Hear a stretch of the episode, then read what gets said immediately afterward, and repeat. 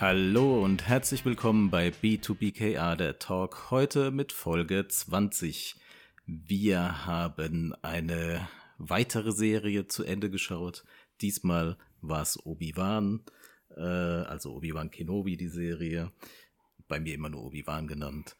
Und äh, wir haben sie zu Ende geschaut und ich habe mir den Stefan eingeladen. Hallo Stefan, herzlich willkommen. Hallo Frederik, schön wieder dabei zu sein. Schön, dass du da bist.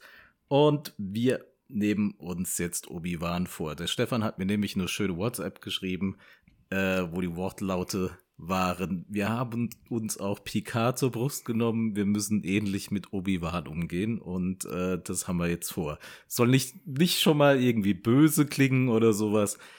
Es kommen wahrscheinlich ein paar Dinge äh, hier aufs Tablett, aufs Tableau, ähm, die natürlich auch ein bisschen negativ betrachtet werden von uns. Obwohl ich eine Pro-Kontra-Liste gemacht habe und ich habe vorhin gerade zum Stefan gesagt, meine Pro-Liste überwiegt sogar die Kontraliste. Und das ist doch eigentlich schon mal ganz positiv. Kleiner Disclaimer, wir besprechen viel, wir reden auch über das Ende der Serie. Wer die Serie noch nicht gesehen hat, der sollte jetzt erstmal äh, dann den Podcast abschalten und die Serie fertig schauen. Denn wie gesagt, wir werden jetzt hier alle möglichen Sachen spoilen und deswegen wollen wir euch das nicht verderben. Denkt auch dran, äh, bei Facebook einen Daumen nach oben zu lassen. B2BKA, der Talk, da findet ihr uns bei Facebook und auch bei Spotify gibt es immer wieder mal eine Umfrage oder eine Frage, die ich reinstelle. Auch da könnt ihr gerne mal eine Antwort hinterlassen. Das würde mich sehr freuen. So, Stefan, lass uns mal anfangen.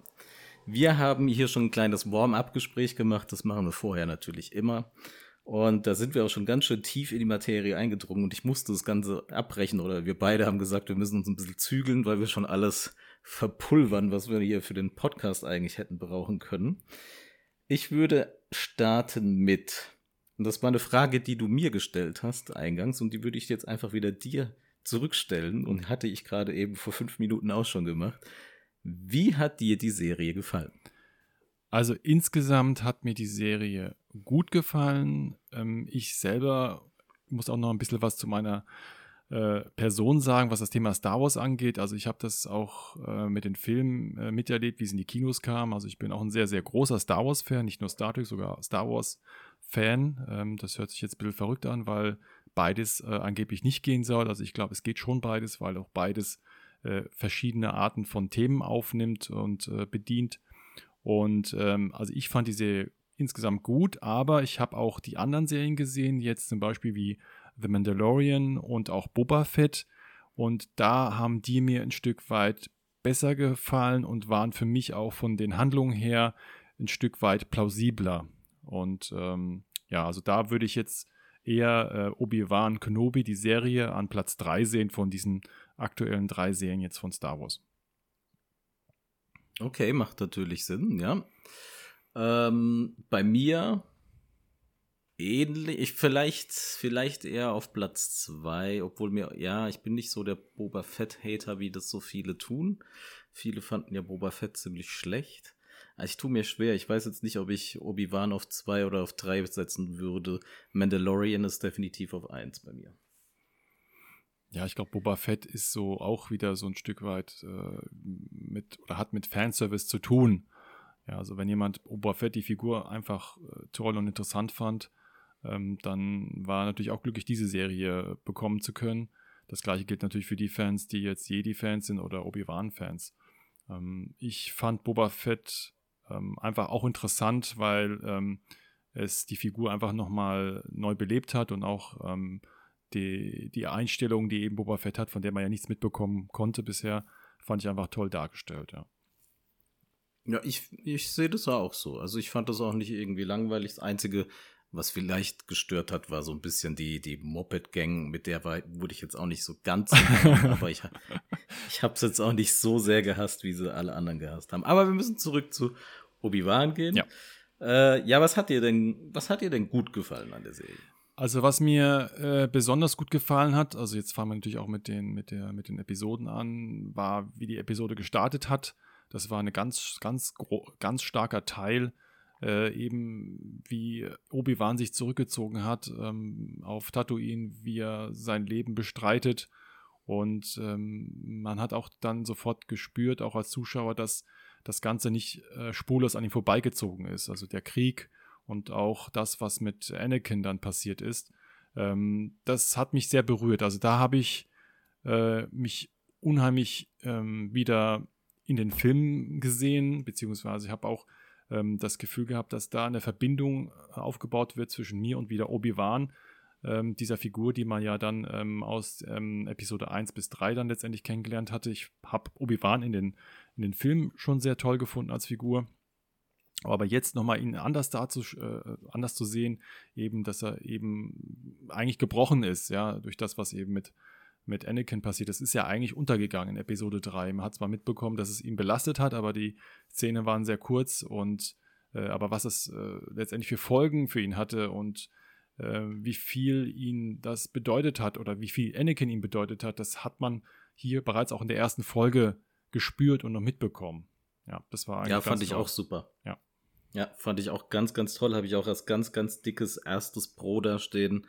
Äh, anfangs äh, Obi-Wan extremsten gebrochener Mann, der ähm, mit der ganzen Situation irgendwie erstmal lernen muss umzugehen und jetzt zehn Jahre lang immer noch da auf Tatooine eigentlich am, am Trauern ist um, um, seinen, um seinen Schüler, aber auch gleichzeitig seinen sehr guten Freund, den er halt äh, verloren hat und zu dem Zeitpunkt noch dachte auch, dass der äh, entsprechend tot ist, ne? Weil das ja bis dahin nicht wusste, dass er noch lebt. Genau, also die Schuldgefühle haben ihn ja belastet, dass er seinen, ja. seinen besten Freund äh, töten musste. Und ähm, das gibt den Ganzen nochmal, ja, noch mehr, ja, oder zeigt noch mehr, wie schwer es eigentlich äh, Obi-Wan geht, ja, oder wie es ihm, was ihm, was ihm da durch den Kopf gegangen ist, also das nochmal immer wieder vor Augen sich hält, was da passiert ist. Mhm. Ja. Und ähm, dann geht's auf, auf Tatooine, kommt es dann zum Zwischenfall, dass äh, entsprechend nicht auf Tatooine, sondern dann auf Alderan die Lea eingeführt wird und dann auch äh, später von Flea von den Red Hot Chili Peppers. das ist der Schauspieler gar nichts dafür, ist der Flea von den Red Hot Chili Peppers. Ja, okay. Äh, der ein bisschen, der ein bisschen vom Make-up her und so weiter wurde der ein bisschen gemacht wie der Yondu, fand ich. Ja, stimmt, ja. Ähm, und der entführt dann die Lea, äh, um halt Obi-Wan, das ist ja der Plan, um Obi-Wan da irgendwie zu aus seiner Versenkung rauszuholen, dass er entsprechend äh, Lea retten muss und zur Rettung eilt und sie dann Obi-Wan fangen können. So, das ist ja der Plan von der einen Protagonist, Protagonistin der Serie. Und ähm, da habe ich eine nächste Frage hier stehen für dich. Ja. Wie stehst du denn zu Lea? Ja, also die Serie war gut bis zu dem Zeitpunkt, als Lea kam. Also äh, ich sag mal, ich ich meine, ich habe jetzt nichts gegen die erwachsene Lea. Also die finde ich wirklich gut. Ja, also die hat eine tolle Ausstrahlung. Ich meine auch die die Figur Lea ist einfach eine tolle äh, Figur.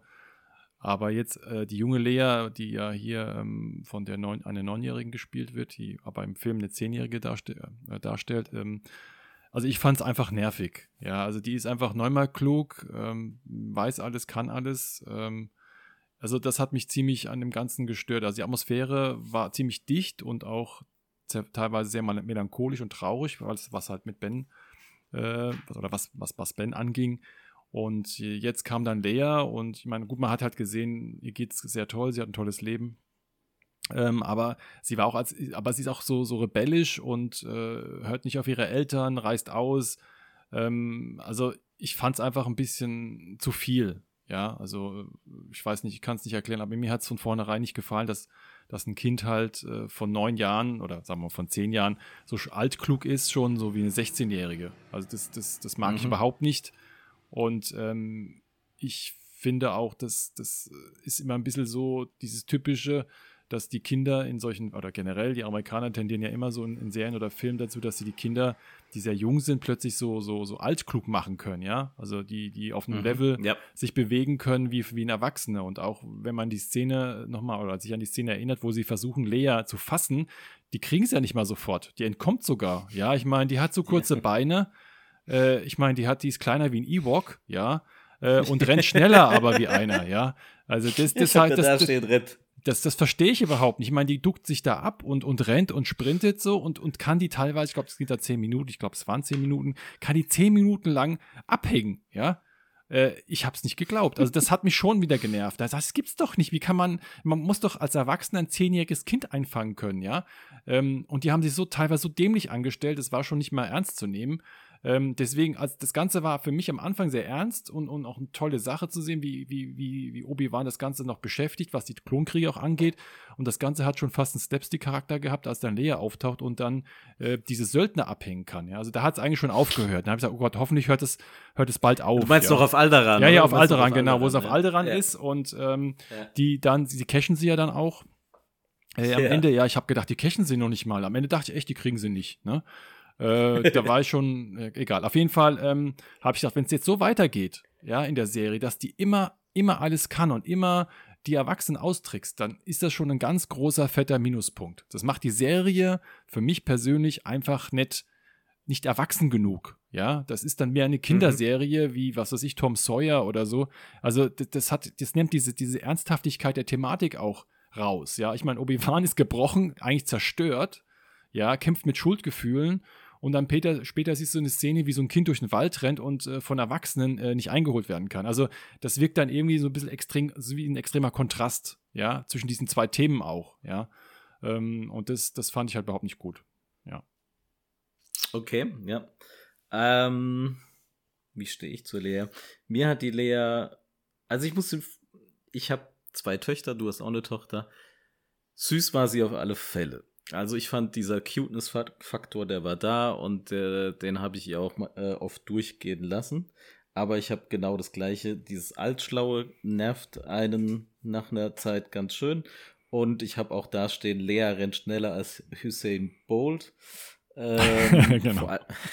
Dann auch in der zweiten Folge auf dem Dach, ähm, wo der Obi-Wan nicht hinterherkommt. Also komm, meine Tochter ist, ich habe eine zehnjährige Tochter, die genauso alt jetzt ist, wie Lea da sein soll. Außerdem sieht meine zehnjährige Tochter mal viel älter aus als das, das zehnjährige Kind. So, by the way. Äh, und ich hole die noch locker ein, meine zehnjährige Tochter. Und zwar mit dem Kessel, den ich vorne dran schieb, hier noch sogar.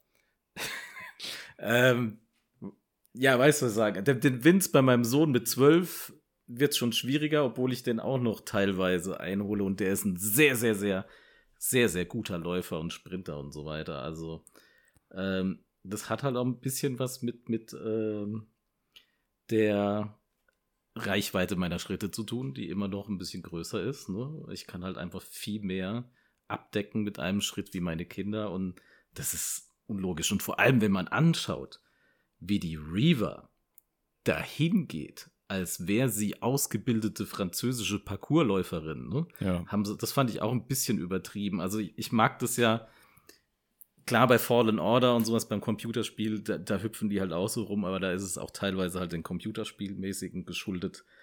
Ähm, aber da wird es dann halt auch öfters noch mit der Macht erklärt. Aber ich fand das, das sah so krass Parkour, wie ich baue jetzt noch irgendwas Geiles ein, um das noch irgendwie geiler aussehen zu lassen.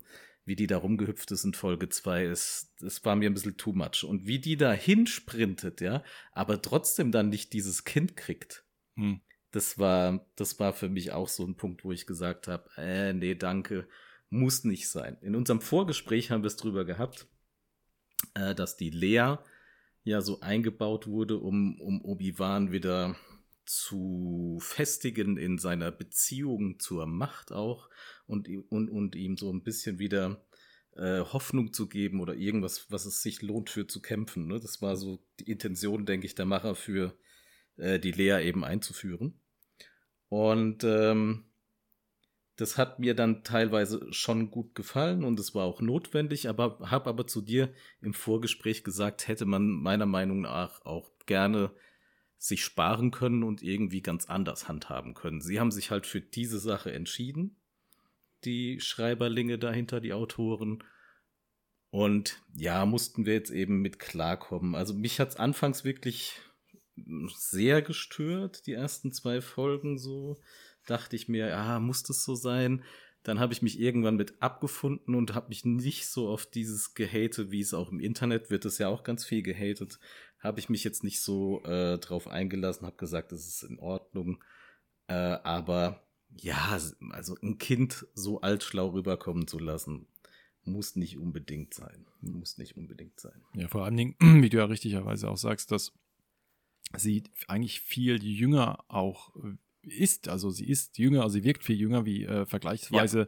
andere zehnjährige Mädchen. Also ich kann mich ja. auch nicht erinnern, dass die, ich sag mal, fast babyhaft sind. Ja, also sie war ja wirklich, ähm, ich habe sie eher auf acht geschätzt, ja, als ich sie gesehen habe. Ja, genau, die ist, die ist wie, die, wie meine Achtjährige. Ich habe hab eher gedacht, die ist acht Jahre ja. alt. Und dann äh, mhm. jetzt im Nachhinein, wo ich jetzt noch einmal im Internet kurz mal was nachgelesen hatte, soll sie eine Zehnjährige darstellen. Da ist mir erstmal der Kiefer runtergefallen. Äh, erst noch eine ja. kleinere Schauspielerin hätten sie nicht nehmen können, aber äh, deswegen wirkte vieles auch von diesen ganzen Bewegungsabläufen einfach noch nicht so flüssig. Ja, also wie es bei einer, mhm. sagen wir mal, wirklich Zehnjährigen, also Mädchen entwickeln sich ja viel schneller. Ja, da ist ein Riesensprung plötzlich bei denen drin. Das macht schon einen mhm. Unterschied bei den Mädchen vor allen Dingen, wenn, wenn da ein Jahr da, dazwischen ist. Das ist, das unterschätzt man. Äh, wenn man aber jetzt selbst mal eine Tochter hat, dann weiß man das, dass tatsächlich bei den Mädchen da die Sprünge gewaltig sind. Ein Jahr kann ja. sehr, sehr viel ausmachen, ja. Ähm, und das ist das, wo ich auch glaube, das hätten sie geschickter machen müssen. Sie hätten wirklich eine, tatsächlich eine Zehnjährige nehmen sollen, also wirklich auch, die auch physisch etwas größer ist, ja. Und dann hätte ich es auch eher alles abgekauft, ja. Ähm, weil ich sag mal, ich denke halt bei, bei einer Serie und beim Film immer noch ein bisschen mit und ähm, wenn dann irgendwo so jemand mit ganz kurzen Beinen dann halt Erwachsenen kommen kann, dann hört es bei mir halt leider schon auf. Ja, da, da, da mhm. kann ich leider nicht das mehr abstellen. Ich meine, ich mag äh, Star Wars, ich bin ein ganz großer Star Wars-Fan. Ich mag auch Lea. Ähm, aber das gibt auch Sachen, wenn ich die dann im Film beobachte und dadurch wird einfach eine, eine, Szene in die Länge gezogen, um da vielleicht auch Spannung zu erzeugen, aber es ist einfach unrealistisch, komplett unrealistisch, ja, weil einfach derjenige gar nicht die physischen Eigenschaften hat, um solche, seine Verfolger überhaupt so lange hinhalten zu können, dann hört es bei mir auch schon auf, ja. Ähm, deswegen hat mich das ziemlich frustriert und ich habe halt gedacht, äh, ich verstehe auch nicht, warum sie überhaupt dann so eine, so eine junge Schauspielerin jetzt genommen haben ähm, hätten sie vielleicht doch lieber eine Zehnjährige genommen. Dann wäre es vielleicht ein bisschen besser gewesen, auch für die Leute, die vielleicht nicht gerade äh, gerne vielleicht Lea jetzt gesehen hätten bei Obi-Wan. Äh, dann wäre es vielleicht ein bisschen anders rübergekommen. Aber na gut, sie haben es halt jetzt so, wie du gesagt hast, gemacht. Sie wollten da eine Verbindung herstellen. Ähm, ich persönlich hätte es auch lieber anders gewollt. Ähm, mehr den Fokus auf Obi-Wan gehabt, wie er das selbst löst, dieses Problem, dass er eben diese, diese Verbindung zur Macht nicht mehr so hat. Ja, ähm, aber dass dann ausgerechnet jetzt Lea sozusagen die Person ist, die ihm dabei hilft. Naja, also ähm, gut. Ja, da muss man halt sehen, ob man das dann gut findet oder nicht. Aber ich persönlich hätte lieber eine andere Story gehabt. Ja, ja, kann ich ja verstehen. Und ich denke, die Zuhörerinnen und Zuhörer, die können sich dann, wenn sie es noch nicht gesehen haben, selbst ein Bild drüber machen und können sich dann auch entscheiden, wie sie dazu stehen. Oder sie haben das schon gemacht und haben gesagt, das ist total für den Arsch. So wie vielleicht eher du. Und, oder vielleicht so wie ich, so, ja, naja, kann ich gerade noch mitleben, weil ich habe meinen Hass anders kanalisiert. Deine Abneigung, ja. Ja, ja äh, es ist wirklich ein Hass gewesen. Also in Episode 5 hm hatte ich ja, hatte ich ja äh, schon so meinen endlich Moment. aber der wurde mir dann wieder genommen. Äh, will jetzt noch nicht so viel vorwegnehmen, aber es gibt halt Leute, die jetzt den Podcast schon länger hören, die wissen, dass ich einen extremen Hass auf Michael Burnham habe. Und es gibt halt, äh, aber nur des Charakters we äh, wegen und so weiter. Das hat überhaupt nichts mit irgendwelchen äh, Herkünften oder sowas zu tun, sondern es geht einfach immer nur um die, um die Charaktere. Und leider Gottes haben sie äh, meiner Meinung nach genauso einen Charakter da reingeschrieben mit der Reaver. Und äh, ich hatte wirklich, ich habe, die kommt in der dritten Minute von der Folge, äh, nein, sagen wir in der fünften Minute, in drei Minuten hat es gedauert im Tempel von Folge 1 und dann, dann kommt sie runter und widersetzt sich den Anweisungen vom Großinquisitor. Und, und scheißt wieder auf alles und ich bin die Geilste und so weiter. Und dann war es schon, da war schon vorbei. Ohne Witz, das, das hat nur so lange gedauert. Und dann habe ich schon wieder gemerkt, okay, das ist so ein Michael Burnham-Ding. Und, und da war es für mich um diese Person geschehen. Also war nur noch, mein Hass hat sich nur noch auf die kanalisiert. Deswegen ist die Lea wahrscheinlich bei mir besser weggekommen. Ja gut, aber ich muss dich enttäuschen. Ähm, also ja. ich habe auch nicht gegen Riva gerade sehr viel Sympathie gehegt. Also ich sag mal an erster Stelle, die, der nervigsten Figuren jetzt bei der Serie bei Obi-Wan kam zuerst mal bei mir Lea, aber wirklich nicht, nicht allzu weit weg davon war dann auch Reva, ja, oder Riva. Also die mhm. ist genauso ja. schlimm. Also ich fand sie auch teilweise total überzogen als Figur, als Charakter, äh, mhm. total widersprüchlich in manchen Situationen und auch in keinster Weise, was eigentlich, was man versucht hat. Man hat ihr versucht, äh, eine, eine, Geschichte zu geben, die auch erklärt, warum alles so bei ihr äh, sie, oder warum sie sich so verhält.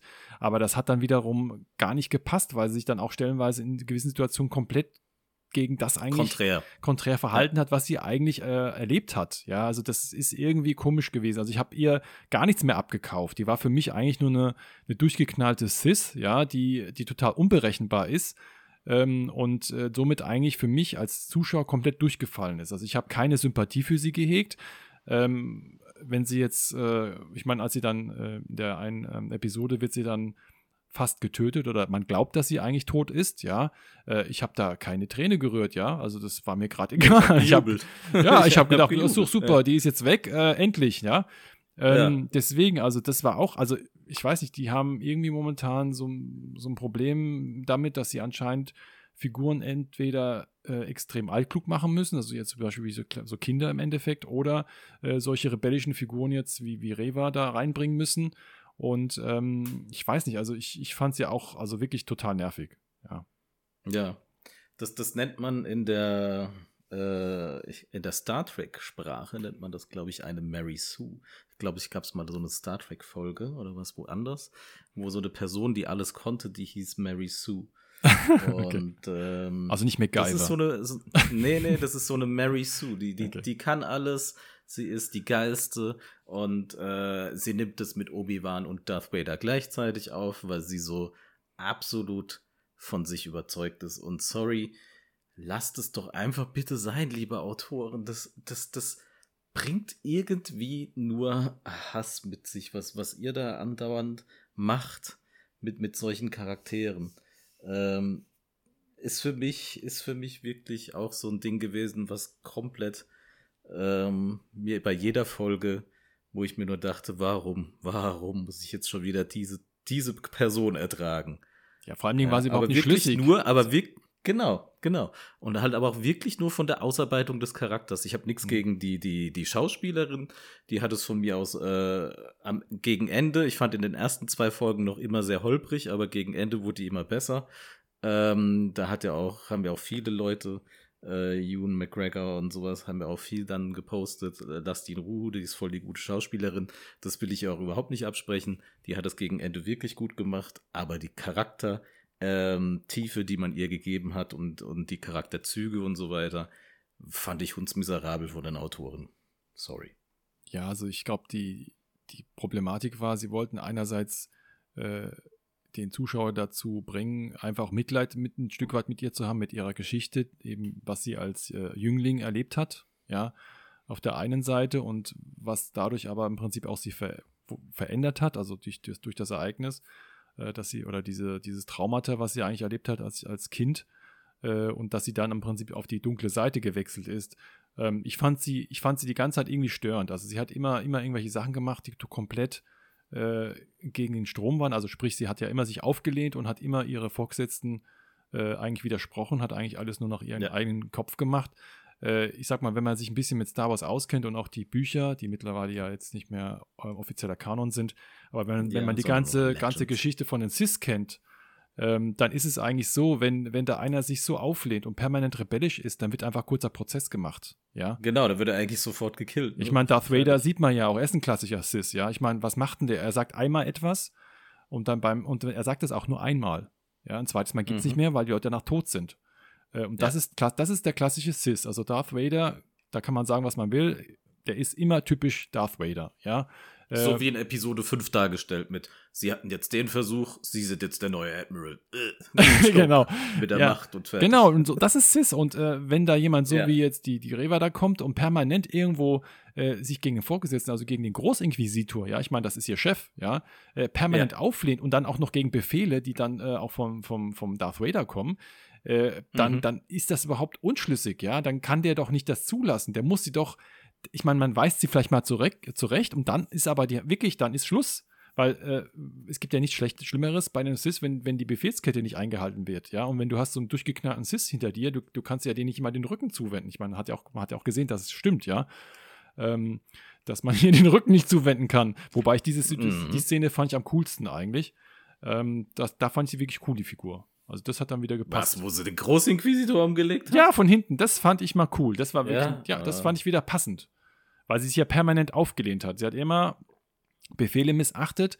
Und dann habe ich gedacht, okay, ähm, da war ich doch überrascht auch, ja. Da dachte ich, okay, die geht sogar noch einen Schritt weiter. Ja, also sie bringt tatsächlich den, den, den Großinquisitor au, um, weil er ihr Weg ist. Ja, bei ihrer, bei ihrem Ich habe in Rachefeldzug. dem Moment, Ja. ich habe in dem Moment ein böses Wort mit F am Anfang gesagt. Oh, Und, okay, und Z am Ende. okay. Kann doch nicht wahr sein, ey. Ohne Witz. Der Großinquisitor. Ja, okay, aber das hat ja so einen Turn gehabt. Das wird ja dann auch alles versucht, ein bisschen zu erklären, warum das der Darth denn zugelassen hat. Weil der Darth hat gesagt, so genau hat man es jetzt nicht ges gesagt, dass er es in der Macht vorhergesehen hat, aber wahrscheinlich wird es so gewesen sein, dass er es in der Macht vorhergesehen hat, ähm, wie sich diese Person da entwickelt und was da ihre Pläne sind. Und deswegen hat er das alles gezielt so zugelassen, um letztendlich zu seinem Ziel zu kommen, nämlich an Obi-Wan ranzukommen. So wurde es uns ja ein bisschen dargestellt in der Serie am Ende. Ja, also dass er sie im Endeffekt manipuliert hat die ganze Zeit. Also Genau, Eigentlich ja. hat er Und das halt auch geduldet hat, ihre, Ja. ihre, ihre äh, Alleingänge. Und was weiß ich, genau, und, und so weiter.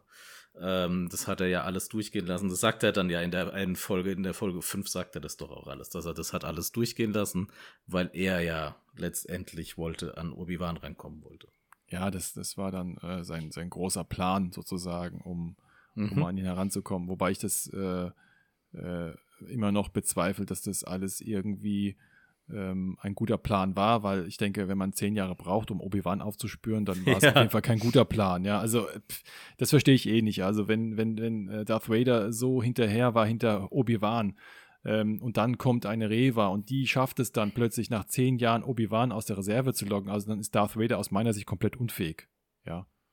Ja, da habe ich eine Frage an dich. Ja. Äh, beziehungsweise mir ist noch was aufgefallen. Gerade in dem Moment kommt es bei mir jetzt da und, und weil ich habe mir, was heute Morgen?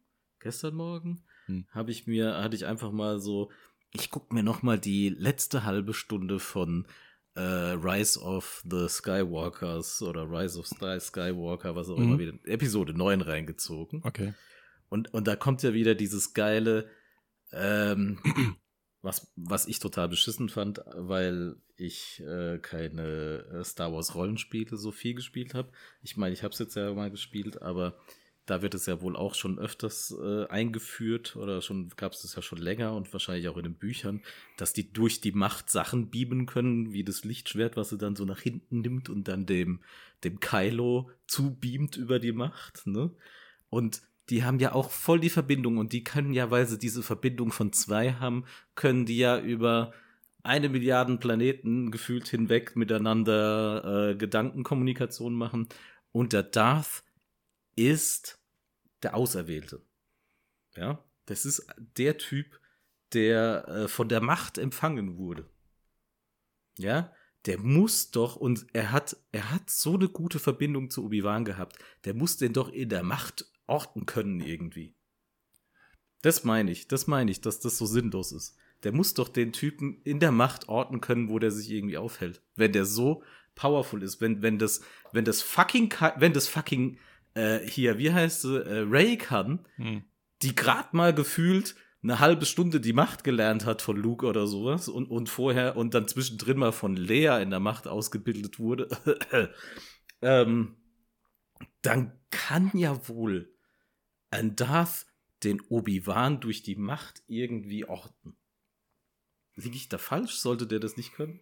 Ja, also wenn man, ähm, ähm, ja, es gibt ja, also gibt es ja viele Romane gibt es zu dem Thema oder haben auch dieses, also es gibt die Geschichten ja, es gibt ja viele Geschichten um, um die Jedis äh, und das Rollenspiel, sagen wir mal, das habe ich ja sehr lange gemacht, da gibt es auch Fähigkeiten, die genau erläutern, wie das funktioniert. Ähm, es ist tatsächlich so, ähm, dass ähm, das Rollenspiel sich natürlich immer nach den Büchern ausrichtet und was dort äh, stellenweise dann beschrieben wird. Ähm, mhm man sagt eigentlich, oder so war es zumindest in den, in den Star Wars-Rollenspielen, sagt man, dass die Verbindung zwischen zwei Personen am, äh, immer stärker wird, je näher sie sich kennen.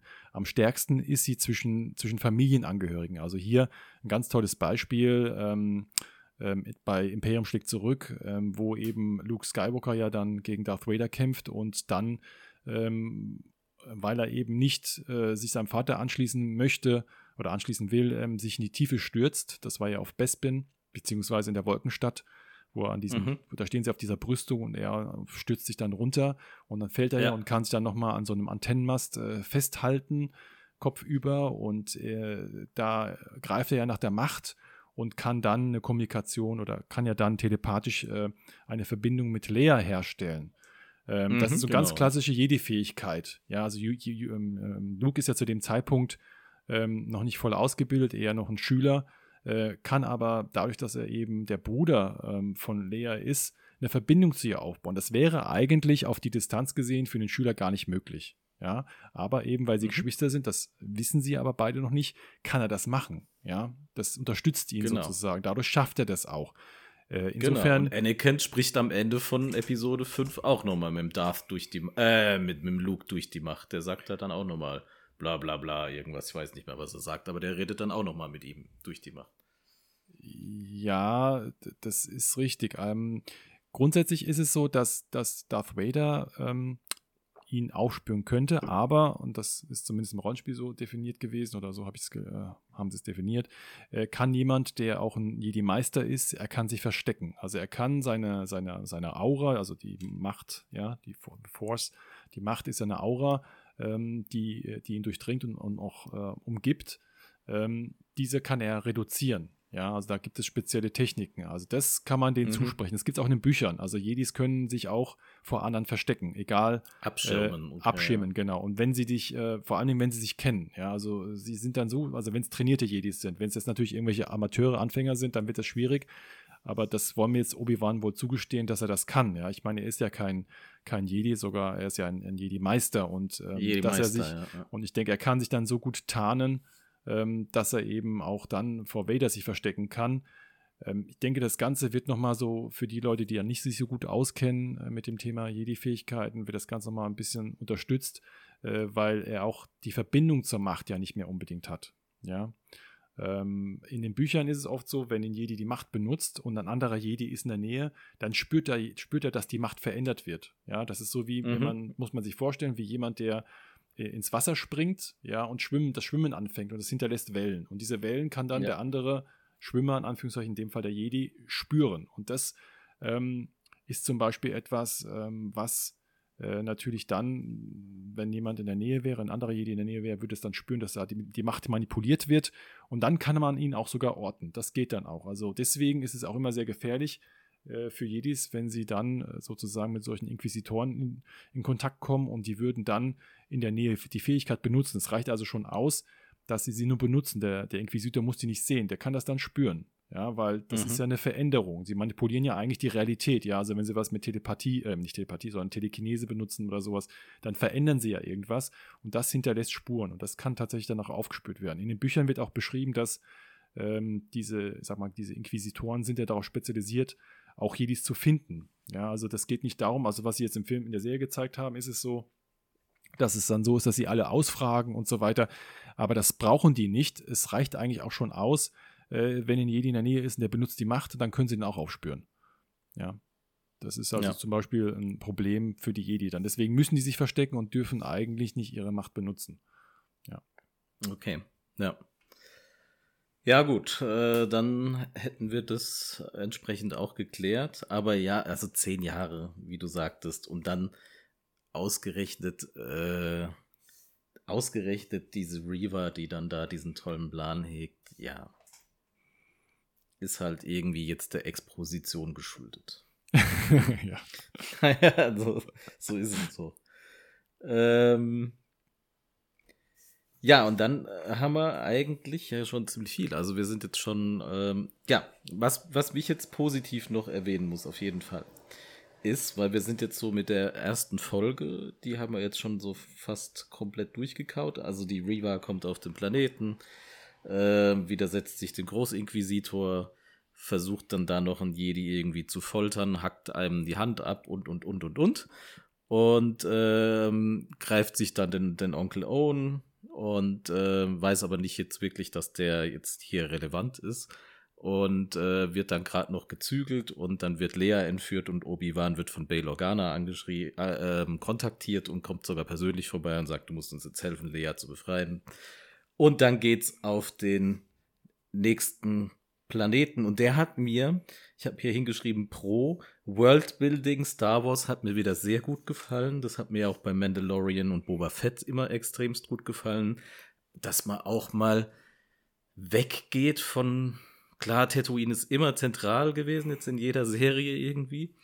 Aber äh, es geht auch mal wieder weg von Tatooine und man sieht auch mal so die andere Welt von Star Wars und, und andere äh, Spezies auch und ähm, dann nochmal andere Fortbewegungsmittel und, und, und, und, und. Und da muss ich sagen, Folge 2, dieser Cyberpunk-Planet hat mir extremst gut gefallen. Die Atmosphäre da drauf, äh, wie das alles ausgesehen hat, fand ich alles super. Dann dieses, wie ihm dann Drogen angeboten werden und dieser Drogenhandel auf dem Planeten, das fand ich alles nachvollziehbar gemacht und das hat man ja auch bei, bei Boba Fett dann auch gesehen, ähm, mit dem Spice und so weiter dass das in diesem Universum eben auch eine Rolle spielt.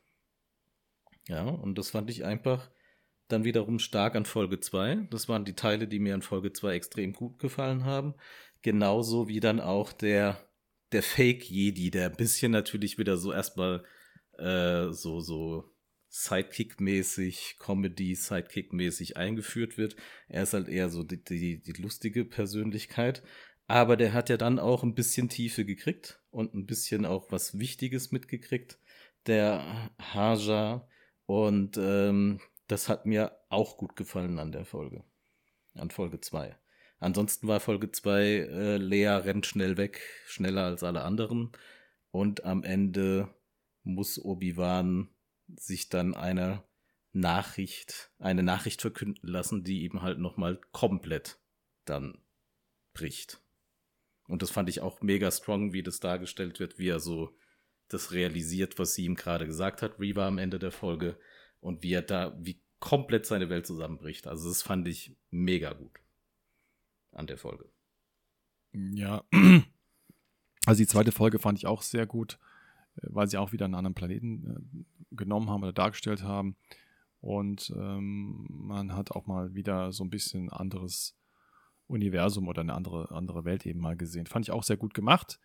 Ähm, den, den, diesen, diesen, ähm, ja, wie heißt denn, äh, diesen, diesen Fake-Jedi fand ich den auch Klonkrieg? lustig. Achso, den Haja, okay. Ja, den Haja, genau, den fand ich auch ziemlich lustig. Das fand ich gut gemacht, wie, äh, wie, wie, sie, wie, wie sie versucht haben, ihn als, als Fake-Jedi darzustellen. Aber mir war das schon von vornherein klar, dass das kein echter Jedi sein kann, der, der eben Leuten Geld abknüpft. Ähm, ja. Da war mir das schon bewusst, dass es kein echter Jedi sein kann und auch so, wie sich dargestellt hat, total übertrieben und immer mit seinen Fähigkeiten so, äh, ja, ich kann das und jenes und überhaupt und ich bin ganz toll. Da war mir schon. Vor allem, wenn du gejagt, wenn Jedis ja. gejagt werden wie Sau, weißt du? Ja, und dass der dann äh, das so machen kann, dass es keiner mitkriegt und so. Also ich fand's halt, ich fand's wirklich gut. Also mir hat das, mir hat die Figur sehr gut gefallen und ähm, ja, das war, war wirklich auch äh, eine gute Szene, wo die beiden sich dann unterhalten und äh, Obi-Wan eigentlich ihm dann zeigt, was ein echter Jedi kann, ja. Also mhm. das, das fand ich auch cool. Ja. Vor allem, hat, vor allem hat er es da ja nur dezent gemacht, erstmal Obi-Wan. Da hat er es ja noch nicht so wirklich ausgepackt. Das sagt er Haja dann später nochmal, dass, dass er das auch irgendwie ja, du hast da jetzt nicht mich sofort komplett rund gemacht und mir alles da irgendwie gezeigt. Das fand ich irgendwie auch wirklich cool, dass der Obi dann nicht sofort sagt, ja, so funktioniert das, bla bla bla, das macht richtiger Jedi aus oder sowas. Das fand ich einfach sehr, sehr, sehr gut dargestellt. Und mhm. dann finde ich, ähm, habe ich hier auch als Pro stehen und es wird ja dann in den weiteren Folgen immer mehr dargestellt, dass wir ja so auch mit Haja schon so den, den, die Anfänge der Rebellen haben, der, die hier ja noch irgendwie, glaube ich, der Pfad oder sowas wird die Gruppe da noch mhm. genannt, ne? Ähm, ich habe es für mich die Anfänge der Rebellen, ich habe es auch in der Serie für mich immer so, ah, die Anfänge der Rebellen halt so gesehen. Ja, und das fand ich auch sehr, sehr gut, dass man eben zeigt, wie die Leute zum Imperium so stehen. Ne? Und dass es eben Leute gibt, die ja versuchen, ähm, Machtbegabten irgendwie zu helfen und die irgendwie durchzuschleusen auf irgendwelche Planeten, wo sie vielleicht sicher sind und so. Und das fand ich auch eine sehr, sehr, sehr starke Seite an der Serie. Das hat mir echt gut gefallen. Vor allem dann auch in Folge 3, wo dann äh, die Schlange von, von, wie heißt du, die, die Sandschlange von Game of Thrones kommt. Sand hm. Snake. Mir fällt ja, der Name gerade von der. Äh, Thala? Thala. Also ich denke halt, die, ähm, die Anfänge von der Rebellion werden hier, werden hier aufgezeigt. Ja, das fand ich auch gut. Also das, das ist äh, eine ne sehr, oder das, das haben sie gut hingebekommen. Auch dieses Symbol dann, ich denke, wo sie dann später mhm. ähm, an diesem, in diesem Versteck sind. Äh, und man genau, sieht ja dann, wo die Reaver dann den Hassanfall kriegt da, ne? Genau, und die, äh, und dann sieht man ja auch an, den, an der Wand, wie dort diese, diese ähm, die einzelnen ähm, durchgereisten, äh, was hinter, also hinter eingekritzelt haben in die Wand oder eingeritzt genau. haben in die Wand. Und dann ja. sieht man so ein, so ein Symbol und dieses Symbol ist ja später das Zeichen für die, für die Rebellion. Und genau. ähm, das fand ich wirklich cool gemacht, weil das konnte man eigentlich nur dann wissen, wenn man auch diese ganze Symbolik kennt. Also das Imperium hat ja auch ein eigenes Zeichen und mhm. die Rebellion hat ein eigenes Zeichen. Und wenn man dann dieses Zeichen kennt, dieses Symbol kennt, dann hat man wieder gemerkt, oh cool, das sind jetzt die Anfänge, ja. Also so hat es eigentlich angefangen. Mhm. Ne? Also mit den, mit dem Schleusen von Jedis hat das Ganze angefangen und das hat sich dann weiterentwickelt. Ja. Und ähm, das, das fand ich wirklich gut. Ja, das hat mir auch gut gefallen. Das fand ich auch cool. Und dass der Haja da eigentlich ja auch schon ein Teil davon ist. Genau. Weil er ja. hat ja letztendlich die Verbindung dann hergestellt zu der Tala und so. Und die Tala dann noch mal zu dem äh, scheiße, mir fällt sein Name nicht ein. Kuhmile, hm. gespielt vom, vom Sohn von Ice Cube. okay. ja, mir fällt jetzt gerade sein Kuhmile oder sowas heißt er, glaube ich. Ähm, halt der, der dann das eine Raumschiff zur Verfügung stellt, mit dem sie dann flüchten, ne? Ja, der Kapitän eben. Das Transportraum. Der, genau. Äh, Kumail oder irgendwie heißt der. Der ist so, dann okay. so ein erster Rebellenanführer irgendwie. Sagt genau. er ja dann auch noch, bitte mach weiter mit dem. Ähm, das dürft ihr niemals irgendwie außer äh, äh, irgendwie, ach, was sagt man denn? Das dürft ihr nicht vernachlässigen, was ihr da macht. Das müsst ihr immer weitermachen, bitte. Sagt der Obi-Wan dann noch zu ihm. Und das ja. fand ich einfach super. Und so Folge 2, ganz viele schwache Seiten damit mit Lea eben, aber wenn man über die hinweg sieht und so ein bisschen in die Tiefe sieht mit diesem Worldbuilding und allem möglichen drumherum, ist sie eigentlich, äh, sind da auch sehr, sehr, sehr gute Elemente drin, die einem wirklich ähm, gefallen können. Aber man muss die Sachen auch dann halt mit dem ganzen, ja, ähm, ja, sag doch, Obi-Wan, du sollst jetzt meine Tochter spielen, dann sagt die ja wohl eher äh, Enkelin und so weiter. Wenn man dieses ganze Zeug ausblendet, hat es eben auch sehr, sehr, sehr viel starke Elemente gehabt, finde ich, die Folge. So ja, am also Anfang von der Serie. Also wenn man Lea ausblendet, war die Folge, war die Folge auf jeden Fall besser. Also es ist halt immer, ja. immer schwierig. Ich meine, man, man, sagt immer, wenn man, wenn man die Lea ausblendet, ja, also ich sag mal, der, der zweite Teil war sehr gut. Die Welt haben sie toll dargestellt. Die, diese, dieser Fake-Jedi, den haben sie toll dargestellt. Das fand ich von der Atmosphäre alles super gemacht. Ähm, aber wie gesagt, dieses immer dieses Altkluge und, und den Obi-Wan hat sie ja auch schon rumkommandiert, ja. Also das, das fand mhm. ich auch schon ein bisschen zu krass. Äh, er als äh, erfahrener General, ja, also ja, das, ist, das ja. ist ja auch ein bisschen, ich meine, der hat, äh, der hat ein Kommando gehabt und, und dann kommt eine Neunjährige, äh, beziehungsweise Zehnjährige und äh, sagt ihm, was Sache ist. Und der lässt sich mhm. komplett äh, um den Finger wickeln, beziehungsweise auch einschüchtern zum Teil. Ja, ich meine, er gibt dann auch zu, sie ist extrem, er findet sie sehr extrem ähm, intelligent, ja, äh, und sehr reif für ihr Alter und so weiter, aber das, das nimmt doch nichts, äh, nimmt, nimmt doch seine Erfahrung nicht weg. Ja, ich meine, ja. klar, das Ganze mit Anakin, das hat ihm ziemlich äh, fertig gemacht. Aber er hat ja trotzdem irgendwo Instinkte noch und auch Erfahrung und äh, lässt sich da rumkommandieren und teilweise auch rumschubsen von der Lea. Ja, also das, das, das fand ich ein bisschen krass. Da fand ich überhaupt nicht, habe ich gar nichts davon gemerkt, dass Obi-Wan eigentlich ein, äh, ein gestandener Mann ist, der in einem Krieg war und auch ein General. Also das, das ist komplett untergegangen, fand ich. Ja. Ja. Ja. Und dann rennt sie auch einfach weg und das ist auch wieder so eine coole Sache. Dann rennt sie, glaube mal weg bin mir jetzt nicht, ob das ein, war das glaube ich in Episode 2, wo sie dann abhaut irgendwie, äh, weil sie ihm nicht traut oder so und dann kommt sie schon ja, wieder. Ja, das ist das, wo sie, über, wo, wo sie übers Dach rennt, ja, ja. Genau, und dann, und dann kommt sie schon wieder und der ist ein, der ist ein Jedi, ja. Ich meine, gut, er hat Vorher sagt sie die ganze Zeit, zeig mal deine Macht, zeig mal, mach, lass mich doch mal schweben. Ja. ja. Gut, sie ist ein Kind, ja. Das war jetzt eher was, was ein Kind sagen würde, aber wenn sie schon so, so altschlau ist, dann wüsste sie doch, dass sie jetzt, dass Obi-Wan genau das nicht machen kann, weil wenn er jetzt die Macht benutzt, dann wird, wie du gesagt hast, dann schlägt es Wellen und dann spürt das jemand, der auf dem Planeten ist und machtbegabt ist, von der dunklen Seite. Und dann wissen die, dass der da ist und wo er ist. Und das war halt dann wiederum irgendwie scheiße und hat mich auch genervt mit dem. Jetzt mach doch mal, jetzt mach doch mal. Aber ja, ja das war das vielleicht halt auch das Kindliche dann wieder. Ja, aber das, das, das, das war einfach, ähm, er hätte einfach mal zurechtweisen müssen und sagen, hör mal zu, wir sind jetzt in der jetzt gefährlichen Situation, äh, jetzt reicht's auch, ja. Ich meine, sie posaunt ja. da immer rum, äh, er ist ein Jedi und soll seine Fähigkeiten da äh, zeigen, ja. Äh, ich meine, ja. es ist überhaupt nicht gefährlich, äh, dass jemand das da mitbekommt. Also, ich meine, als sie da angefangen hat, da über die Dächer zu klettern und zu springen, dachte ich mir, ja, wahrscheinlich hat sie irgendwas von diesen Spice-Intus gehabt und deswegen konnte sie plötzlich so wahrscheinlich rennen. So weißt du, wie so auf, Dro auf Droge halt, ja. ja äh, weil anders kann man sich erklären. wahrscheinlich hat sie so beim Vorbeigehen kurz mal eingeatmet und dann hat sie halt so wie die Fähigkeiten vom Roadrunner bekommen, ja. Also das war vielleicht, das, haben, das wollten sie halt noch nicht zeigen, weil, weil man dann sehen würde, wie eine Zehnjährige ähm, Drogen nimmt, ja. Ähm, ja. Aber das, das fand ich halt, ich weiß nicht, also das, das hat mich auch schon wieder gestört, ja. Also das Sagen wir mal so, ein Jean-Luc Jean Jean hätte das anders gehandelt. Ein Jean-Luc ja. hätte gesagt, ja. jetzt ist auch mal gut, Kind. Ruhe, Kind. Oder so, so wie, er, wie er das anfangs macht, als er mit den, mit den Kindern im Fahrstuhl feststeckt und so bei, bei TNG. Auch so eine coole Jean-Luc-Entwicklungsfolge. Ja, aber der, der hätte das anders gehandelt und der hätte da auch dann mal gesagt, jetzt ist gut und Obi-Wan macht es halt eben nicht. Das war halt ein bisschen schade.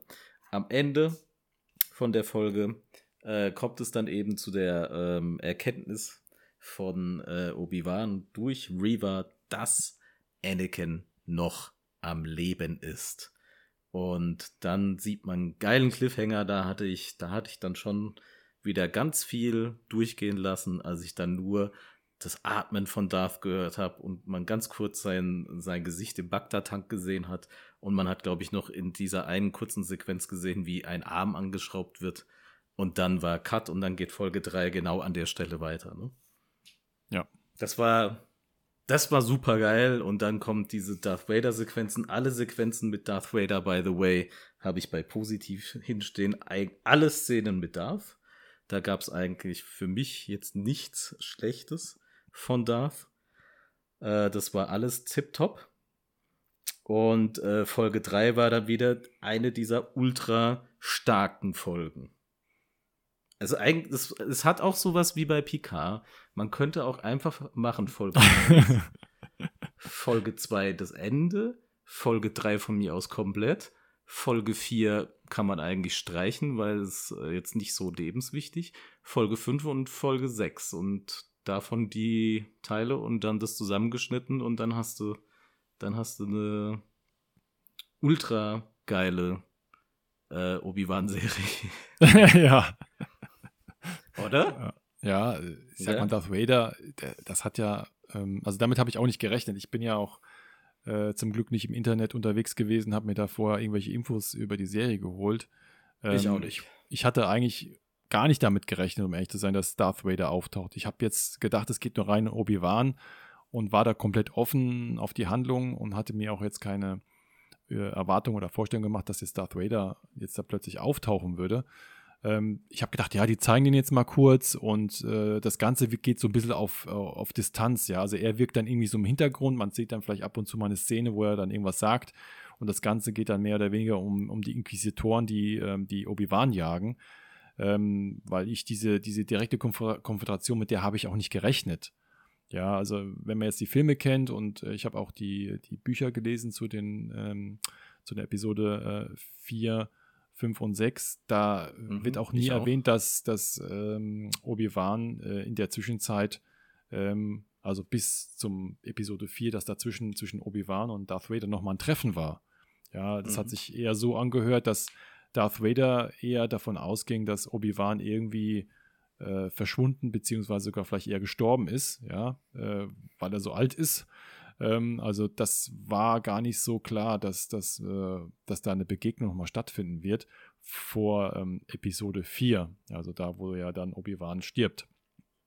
Mhm. Und äh, da war ich wirklich überrascht, also dass sie das tatsächlich dann so durchziehen. Ja, also ich dachte ja, okay, jetzt ist erstmal Darth Vader sozusagen im Hintergrund ähm, dass es aber dann so weit kommt, dass die beiden sich dann noch duellieren, das ist krass gewesen. Also da habe ich gedacht, wow, ja, also da, da war ich wieder voll dabei und fand auch die Serie da extrem gut, weil man dann noch gesehen hat, ähm, wie Darth Vader kämpft, beziehungsweise auch die Weiterentwicklung von Darth Vader, wie er Sith sich entwickelt hat.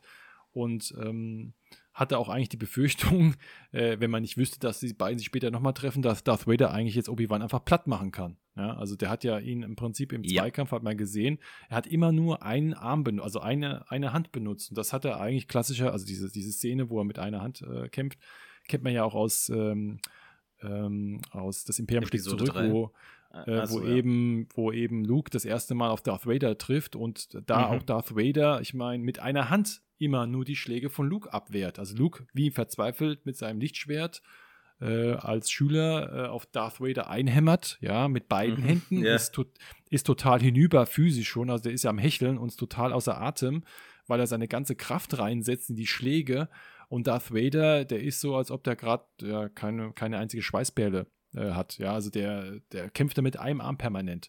Und das hat ja, mich dann auch komplett an die Szene erinnert. Deswegen habe ja. ich gedacht, oh je, also wenn, wenn Obi-Wan mit zwei Händen kämpft und Darth Vader braucht nur eine Hand, dann äh, hat jetzt aber Darth Vader die Oberhand.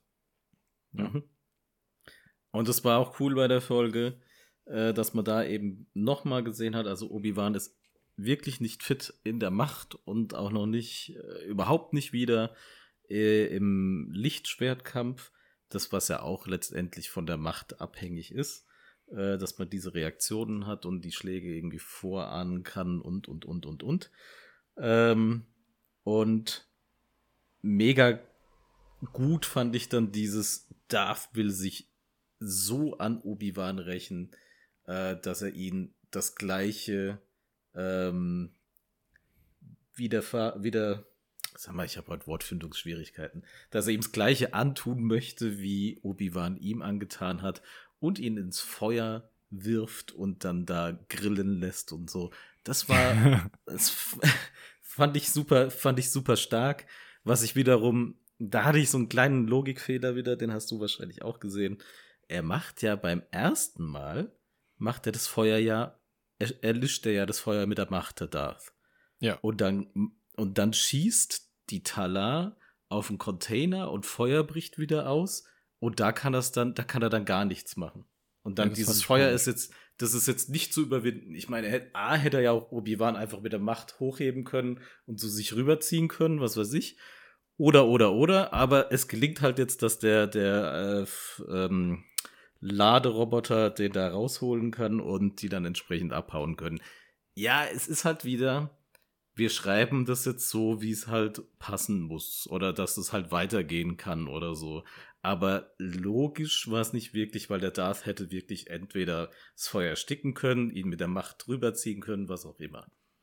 Auch die Scharfschützin wäre für, für den Darth Vader jetzt, Talar wäre überhaupt kein Problem gewesen, weil er hat ja seine Handschuhe aus, aus ähm, Beskar, damit kann er einen Schuss abwehren und auch seine ganze, seine ganze Montur ist ja so gemacht, dass die auch Schüsse entsprechend abfangen kann. Dass das, das den ja gar nicht so juckt, Blasterschüsse. Und zur Not hat er noch sein Lichtschwert genommen und so abgewehrt. Ja, also, das, das, die Szene war ein die Bedrohung, schwach. Ja. Genau. Ja, das hätte man irgendwie vielleicht auch noch anders lösen können, dass man ihn irgendwie anders da rausholt. Ich weiß ja, oder, nicht, oder wie. eine Explosion. Also ich hätte jetzt, ich hätte es mit der Explosion gemacht. Also das Darth Vader mit einer Explosion, die, ich meine, das ist ja ein Fass gewesen mit irgendwelchen äh, ja, aber dann Treibstoff genau, dass es oder we- sowas. zumindest wegschleudert von der Explosion. Ja, dass er erstmal benommen ist, also dass Ja. es ihm wirklich weghaut, dass da ein riesen Krater ist äh, und der vielleicht dann auch so ein Abstand ist, dass da erstmal nicht ganz einfach mit einem Schritt drüber gelaufen werden kann, aber einfach Darth Vader erstmal weggehauen wird. Ja, und bis der Mhm. wieder sich aufrappelt, dass dann diese drei, vier, fünf Sekunden, wo er dann braucht, wieder ein bisschen zu, äh, oder sich wieder zu fangen, dass dann im Prinzip äh, Obi-Wan gerettet wird. Aber das mit dem Feuer, das habe ich nicht verstanden. Also erst, erst kann er es äh, äh, löschen, ja, oder und dann irgendwie äh, kommt ein weiteres Feuer und das geht dann nicht mehr. Und auch in anderen Szenen sieht man eigentlich. Das haben wir ja dann in Folge 5 das gleiche nochmal. Ja, also In Folge das 5 ist- haben wir dann das gleiche ja nochmal. ja, Eigentlich. Das, das ist irgendwie ähm, vor allem die mächtig Ich hab Darth Vader Folge ist fünf- das, ja. Ja, gut, aber das ist okay. Also, das Hm. finde ich okay, weil Starkiller kann es ja auch. Starkiller Okay. kann ja auch, äh, der hat ja sogar einen, äh, einen Sternzerstörer runtergeholt, Starkiller. Also, und Hm. nicht nur so ein, so ein kleines Passagierschiffchen da. Ähm, allerdings, und das hat jetzt ein Kind gesagt, und ich habe es mit Vince zusammen geguckt, ne? Und da habe ich, den Okay. Vince- da hab ich den Vince extremst für gefeiert. Ähm, der Darth läuft hin und holt ja in Folge 5 mit der rechten Hand das Schiff runter und nimmt es dann so auseinander. Ne? Und Ja. dann startet ja, startet ja hinten dran das andere Schiff, äh, womit sie dann wegfliegen. A, ist Darth wohl ziemlich dumm, dass er im Hintergrund nicht das andere Schiff noch stehen sieht. Oder eingeschränktes Sichtfeld durch seinen Helm, ich weiß es nicht. Und dann sagt der Vincent, warum benutzt er nicht jetzt einfach die linke Hand und macht mit der linken Hand das zweite Schiff runter?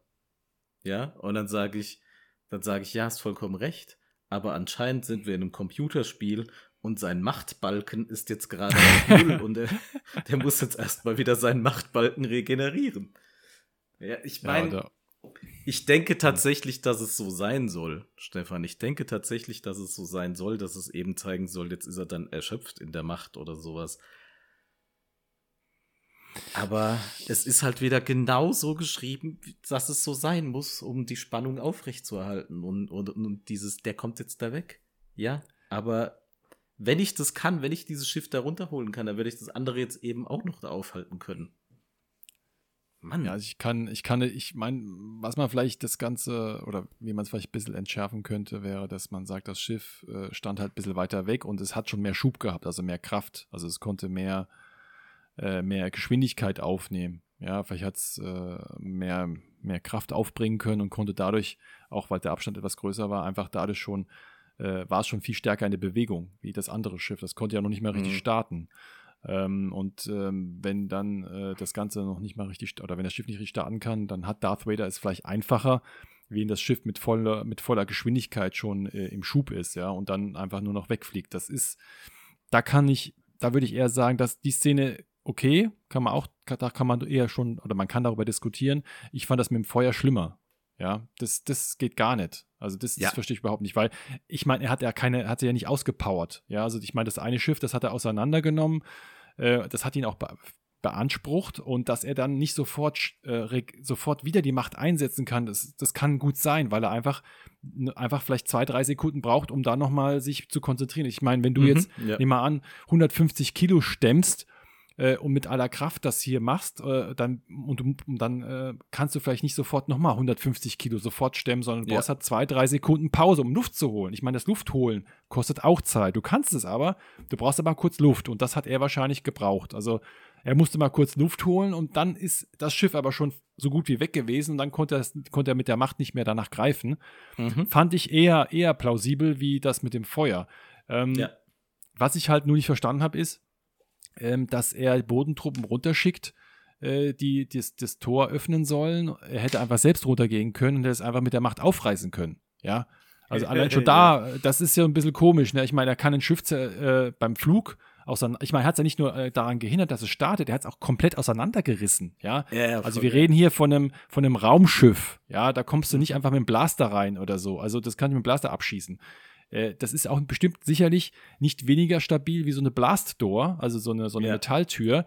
Äh, und der demontiert es ja, der zerquetscht es wie eine Dose.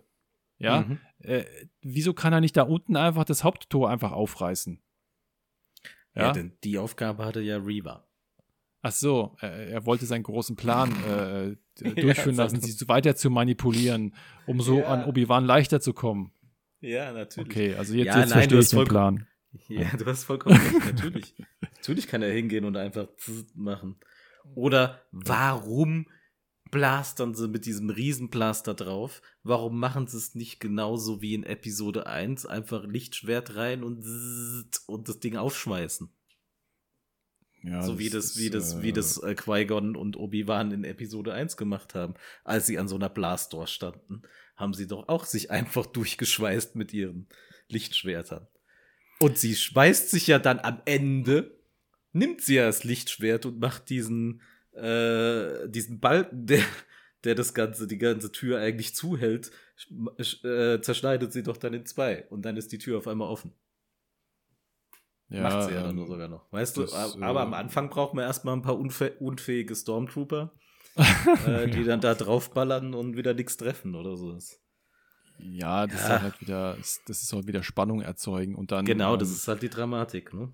Ja, wollen, und dann habe ich habe es aber auch nicht verstanden, dass sie mit dem Lichtschwert einfach durch die Blastdoor kommt, ne, mit einem Schlag. Ich meine, Obi-Wan, äh, Obi-Wan sag ich, Qui-Gon und Obi, ähm, Obi-Wan hatten ja, oder hatten ja damals. Die haben sich lange durchgeschmolzen. Genau, das hat ja ewig ja. gedauert, bis sie überhaupt da durchgekommen sind. Die haben gesagt, oh, jetzt brauchen wir Zeit. Ne, das war auch so eine schwere Blastdoor. Ja. Äh, so, also Pan Blastdoor ist eigentlich eine Panzertür. Und genau. Äh, durch diese Panzertür zu kommen, ist für selbst mit dem Lichtschwert ähm, äh, schwierig. Ja, sie, sie brauchen halt viel Zeit. Und das fand ich gut. Also äh, in den Büchern und oft auch im, im, Rollenspiel ist es so, dass die, die Lichtschwerter äh, in viel, durch, durch viele Materialien sich einfach durchschneiden können. Also da wird einfach ganz klar gesagt, es geht einfach durch wie Butter. Ja, mhm. ähm, das ist aber nicht so. Also ähm, das fand ich wirklich gut. Aber dass dann ausgerechnet diese Blastdoor mit einem Hieb einfach durchgeschlagen wird, also das, also mit dem Stich, das hat ja, sie hat ja gestoßen, ja, und kommt mit einem ja. Stoß durch, während Obi, während Qui-Gon und ähm, Obi-Wan damals in Episode 1, die haben da ewig gebraucht, bis die überhaupt da irgendwie ja, voll drin, drin rumgestochert. Ja, ja, genau, ja das, das war so wie, wie, das ist voll, das hat ewig lang gedauert. Also das, ja. das fand ich auch komisch. Ja. Ja. Ja. Und ja. dann ging es, also Episode, äh, Episode, Folge 4, wir müssen ja aufpassen, dass ja. nichts Falsches sagen. Folge 4 ja. war eine, eine Lückenfüller-Folge. Es haben eigentlich auch fast alle Leute, wo ich jetzt im Nachhinein dann so im Internet recherchiert habe, sagen alle Leute, Folge 4 war halt nochmal so eine, muss man halt ein bisschen Zeit schinden. Da wurde dann nämlich Lea nochmal äh, entführt äh, diesmal ähm, auf die Festung der Inquisitoren. Das war jetzt natürlich für, ich habe hier das auch bei Pro stehen, ne? also Fallen Order Vibes steht bei mir, Pro, weil das eben bei äh, Fallen Order genau dort ja endet. Und fand ich dann optisch alles super geil, super, super, super geil, hat mir alles gut gefallen. Aber es war eigentlich eine, eine Lückenfüller-Folge. Deswegen reden wir über die gar nicht so viel. Wichtig mhm. war in der Folge, Obi-Wan hat Ende dieser Folge, habe ich ja anfangs schon gesagt, hat er dann äh, wieder ein bisschen mehr Zugang zur Macht und wird immer selbstbewusster wieder. Ähm, Folge 5 hat man es dann schon gesehen, da ist er, als er dann anfängt, Reva zu bearbeiten mit Helf mir doch, helf mir doch, ähm, finde ich alles gut, wie er da wieder halt eben sein Selbstvertrauen und so weiter findet und auch so seinen Zugang zur Macht. Und das führt uns dann zu Folge 6. Ähm, nachdem die abgehauen sind und Darth eben die Schiffe, das Schiff auseinandergenommen hat, ähm, bringt er am Ende von Folge 5, sticht er halt noch die Reaver ab und sagt ihr, ich hab's schon immer gewusst, äh, was du so vorhast. Äh, dann tritt der Großinquisitor auf, der auch weil Darth das ja wahrscheinlich alles vorhergesehen hat, hat dem der Stich in die Magengegend von Reaver mit dem Lichtschwert auch nichts ausgemacht. Es scheint generell in Star Wars, eine, eine generell scheint in Star Wars, wenn man eine Verletzung in der Bauchgegend hat, äh, macht es nicht viel. Ne? Entweder, Doch, entweder kauterisiert es sofort beim Lichtschwert so, dass du äh, schon mal nicht verblutest oder sowas oder deine Organe, das braucht man bei Star Wars vielleicht nicht mehr, die man so da in sich trägt oder so. Auf jeden Fall überlebt der Großinquisitor den Stich und Reaver überlebt den Stich. Und man hat nicht gesehen, dass sie mal zwischendurch so wie Fennec Shand oder sowas beim Cyberdoc war oder so und sich da hat mal cybern lassen. Hat man das gesehen? Nein, man hat nichts gesehen. Nee. Die hat, Nee. die hat, ey, die hat von dem Lichtschwert einen vollen Stich in der Ransten bekommen.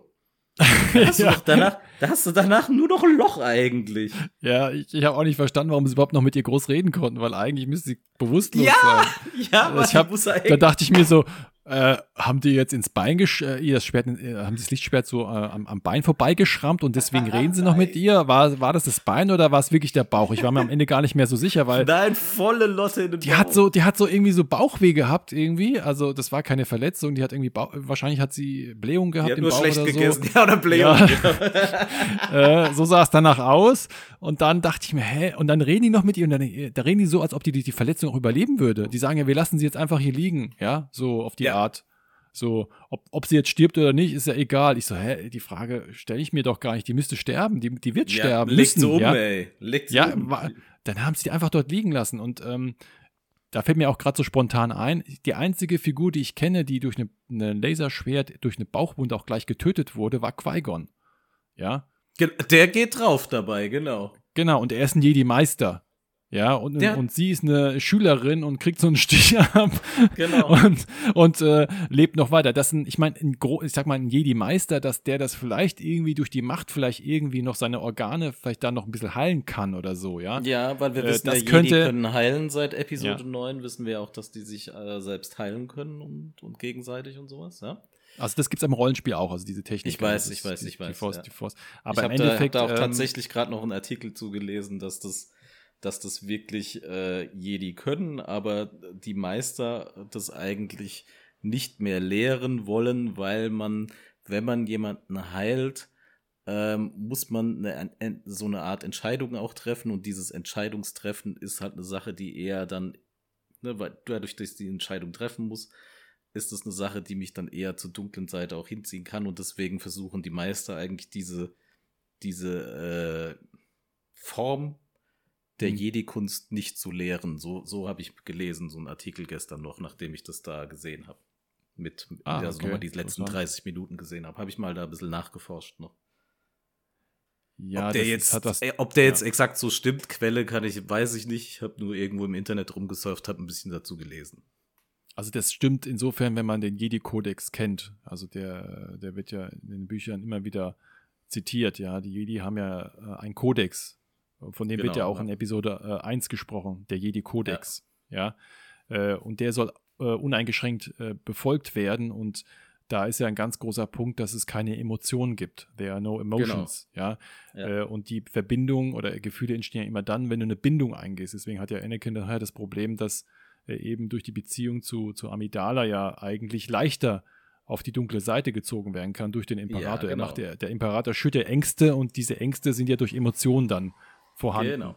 Und äh, dadurch, dass eben Anakin seine Emo- Emotionen nicht äh, unter Kontrolle hat. Und das ist das Problem. Ich kann das schon nachvollziehen. Also es wäre logisch.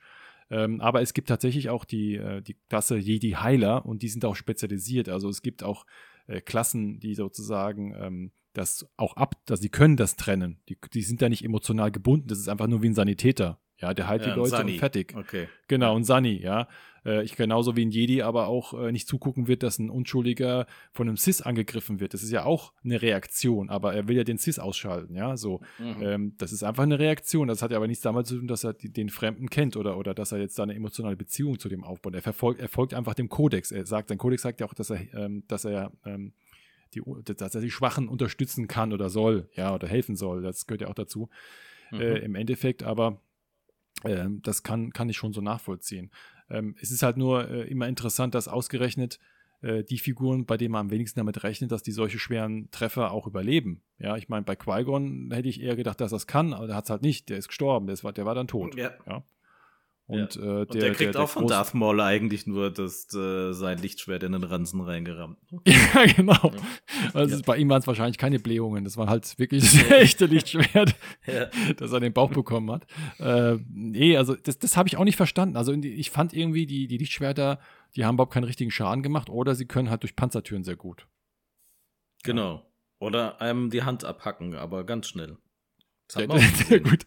Das stimmt, Ja. das, das können sie auch. Also Sachen abtrennen, das, das funktioniert auch. Aber Ja, aber, so- so aber Löcher im Bauch, das geht nicht. Nee, das Stichwunden Da- da- können sie nicht.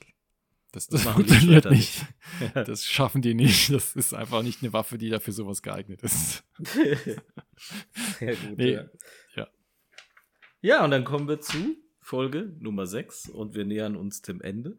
Ähm, Folge Nummer 6 steht natürlich unter dem großen Zeichen der äh, das Rematch von Episode, äh, von nicht Episode, muss man immer aufpassen, von Folge 3, das hm. Rematch mhm. Obi-Wan äh, hat sich jetzt in der Macht wieder gefunden, hat sich wieder mit der Macht angefreundet.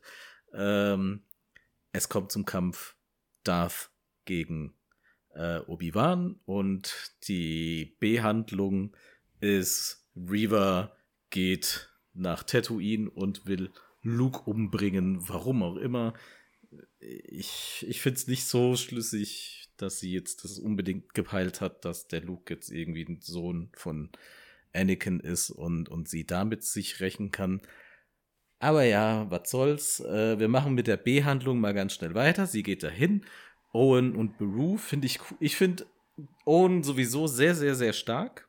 Äh, der habe ich auch beim Positiven stehen, dass mir der Onkel Owen auch sehr gut gefallen hat, dass man auch wirklich sieht, dass der Onkel Owen Luke auch äh, als Kind liebt und, und nur das Beste für ihn will. Und äh, Owen und Beru, wie sie sich dann halt so ausrüsten und dann so einen Plan haben und schon so einen Fluchtplan entwickelt haben im Vorfeld, wo, wo Luke dann irgendwie rein soll und wo er dann flüchten soll und so weiter. Hat mir alles gut gefallen. Luke flüchtet, Reva findet ihn, Reva will ihn umlegen.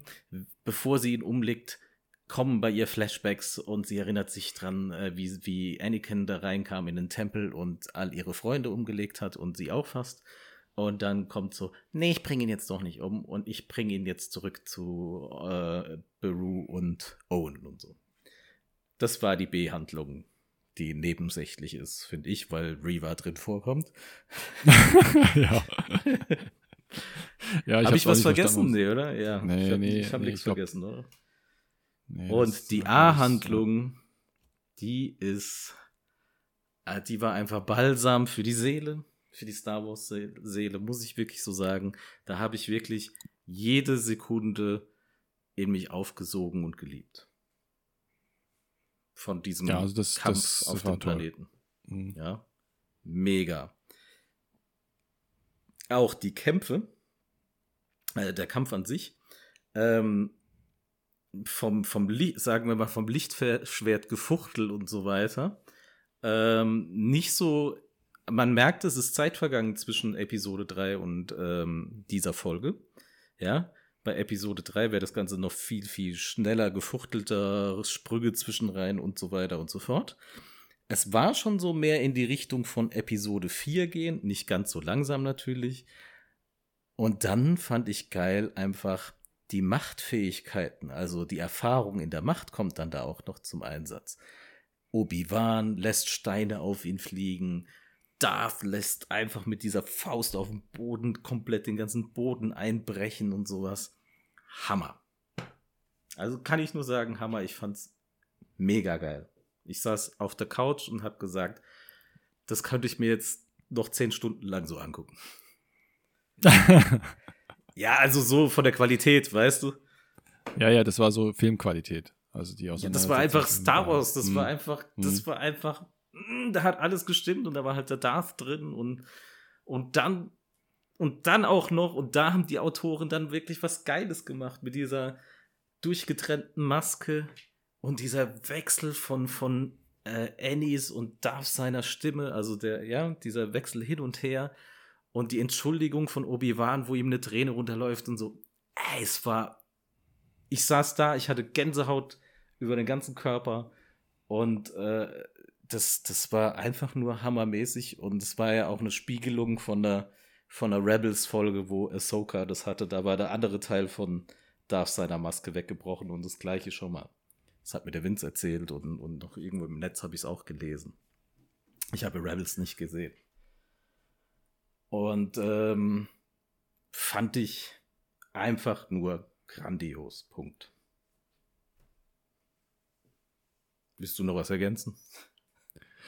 Hm, ja, das eine oder andere. Also ich ja, sag, persönlich sag, fand den Kampf, fand den, ich fand den Kampf, ich fand den Kampf gut. Ähm, von dem, was sie, was sie gezeigt haben, von dem mit den äh, Objekten und mit dem Gestein.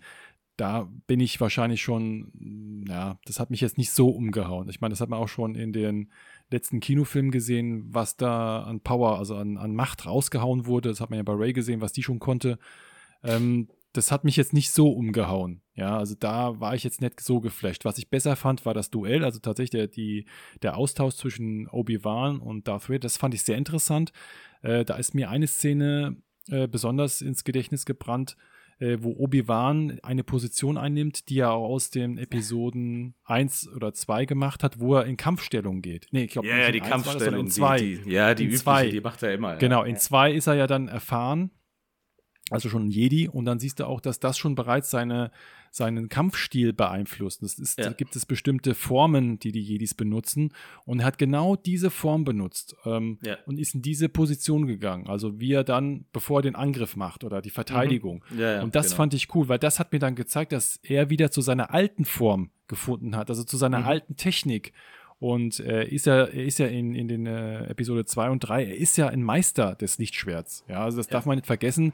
Andere Meister äh, können auch nicht mit Obi-Wan unbedingt mithalten. Er ist ja auch talentiert. Das sagt ja auch Qui-Gon, dass er nicht ein ganz normaler Jedi ist. Ja, Mhm. ähm, und sagt auch nochmal, dass er ein besonders talentierter Schüler ist. Also Obi-Wan ist ein besonderes talentierter Schüler und auch was den Schwertkampf angeht.